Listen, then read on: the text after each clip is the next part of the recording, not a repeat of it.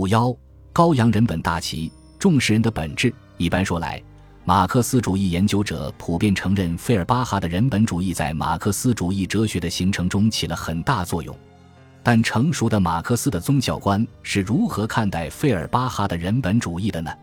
在提纲中，马克思主张全部社会生活在本质上都是实践的，因此要从实践、从社会入手去认识人的本质。人的本质不是单个人所固有的抽象物，在其现实性上是一切社会关系的总和。马克思批判费尔巴哈撇开社会和历史的发展，只看到脱离社会的抽象的人，把人的本质理解成抽象的类和抽象的普遍性。有学者认为。费尔巴哈的人本主义是建立在抽象人性论基础上的，不彻底批判费尔巴哈的人本主义，不真正与之划清界限，马克思的历史唯物主义宗教观就不可能真正形成。费尔巴哈提出的宗教是人的本质的异化的思想是十分有价值的，但他离开人的现实基础，离开人进行生产的物质条件，去概括人的本质。他从抽象的人出发的，把人的本质理解为理性、爱、意志力。最终不仅没有消灭宗教，反而还建立了崇拜爱的新宗教。历史唯物主义宗教观的出发点是现实的个人，现实的人总是处于一定的社会中，受当时的生产条件和生产关系的制约。社会关系起源于物质生产劳动，现实的人是处于各种关系中的人。我们认识人的本质要从社会关系出发，人的本质存在于人的社会关系中，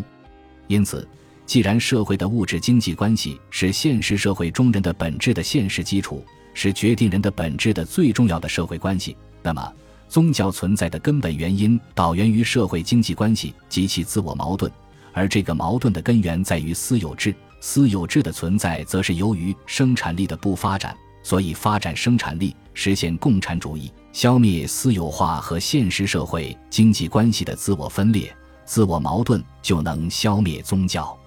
从社会存在决定社会意识出发，把宗教的本质直接归于社会经济关系，并且得出发展生产力、消灭私有制，宗教必然会随之消灭的历史唯物主义宗教消亡理论。这一过程是个相当漫长的历史过程。这种理论在学术界是比较权威的主流思想。李世居教授在《马克思主义科学无神论的当代阐释》一书中指出。在提纲以及德意志意识形态中，马克思批判了费尔巴哈抽象的人，科学地阐释了社会生活的本质，揭示了社会意识的物质根源，这样才宣告科学无神理论的诞生。费尔巴哈的宗教批判的出发点是抽象的人，科学无神论的宗教观的出发点是现实的人，处于社会关系中的人。绝不能离开生产和生产的物质条件谈论宗教问题。显然，宗教问题成了经济问题。在学术界，有不少学者提出与之不同的见解。吕大吉、高诗宁两位教授认为，因为费尔巴哈哲学的核心是人本主义的宗教观，所以批判费尔巴哈的宗教观成为提纲的重要内容。但马克思批判的是费尔巴哈人本主义的局限性。马克思的新哲学成熟的宗教观，则是对导言宗教批判思想的进一步发展。神是人的本质的异化的思想，人创造宗教的思想，是费尔巴哈最有价值的贡献。费尔巴哈正确的把宗教的本质归结为人的本质，但却对人的本质做了错误的理解。在吕大吉、高诗宁教授看来，费尔巴哈对人的本质的理解是错误的。错误的根源不在于他把理性。意志和爱作为人的本质，而在于他不了解人的社会性，他把人从社会关系中孤立出来，他理解的理性、意志和爱变成了丧失了具体社会内容的抽象物。马克思认为，人的本质是一切社会关系的总和，这些社会关系主要是人与人在社会物质生产过程中结成的，以及由此而产生的关系，比如政治关系、阶级关系、社会伦理关系等。而人的本质是一切社会关系的总和，实质意味着应该以这些具体的社会关系为基础来认识人的具体的理性、意志和爱。这种对马克思主义关于人的本质的理解虽然不一定正确，但却另辟蹊径，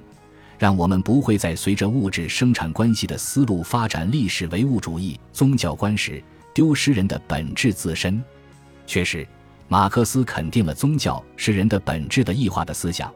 但马克思批判了费尔巴哈对人的本质的抽象理解。作为马克思宗教批判和新哲学的出发点的人是现实的、具体的、处于一定社会关系中的人。马克思认为，社会生活在本质上是实践的。处于社会中的人的本质，在其现实性上由人所处的社会关系所制约，而生产关系又是最重要的社会关系。就是说，人的本质的显现离不开社会关系，离不开生产条件。在能动性和受动性相互作用下的人，也就是环境的改变和人的活动或自我改变的一致的人，是历史的变化的具体的人。在马克思看来，我们看到的现实中的人。都是资本主义社会的人，都是类本质异化了的人，是工人或者资本家，而费尔巴哈只知道自然的、物质的、肉体的人，男人或者女人。费尔巴哈设定的人，绝不是现实的、历史的人。他对现实、感性世界的理解局限于单纯的直观和单纯的感觉。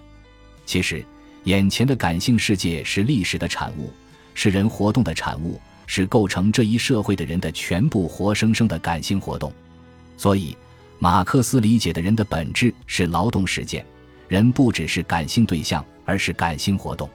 人的本质异化了，人的异化的原因在于现实的社会关系。人是受动的，环境决定人，也就是生产实践决定了现实的人与人之间的关系，决定了社会关系的生成和性质，决定经济生活的历史和现状。一方面，私有制的产生、发展和消灭都有其历史的必然性，这决定了人的本质的异化和复归；但另一方面，人是实践活动的主体，实践是人的能动的、自觉的活动，环境的改变在于人自身。因此，在马克思看来，人的解放是人的自我解放。安琪念教授把这种人的自我改变称为人的发展机制。人通过实践活动改变环境。这种被改变了的环境又反过来制约人、改变人，被改变了的人再次通过实践活动推动环境的改良。同样，被改变的环境又会来重新改变人，如此循环往复，以至无穷。这就是人的发展机制，人无不受这一机制的制衡。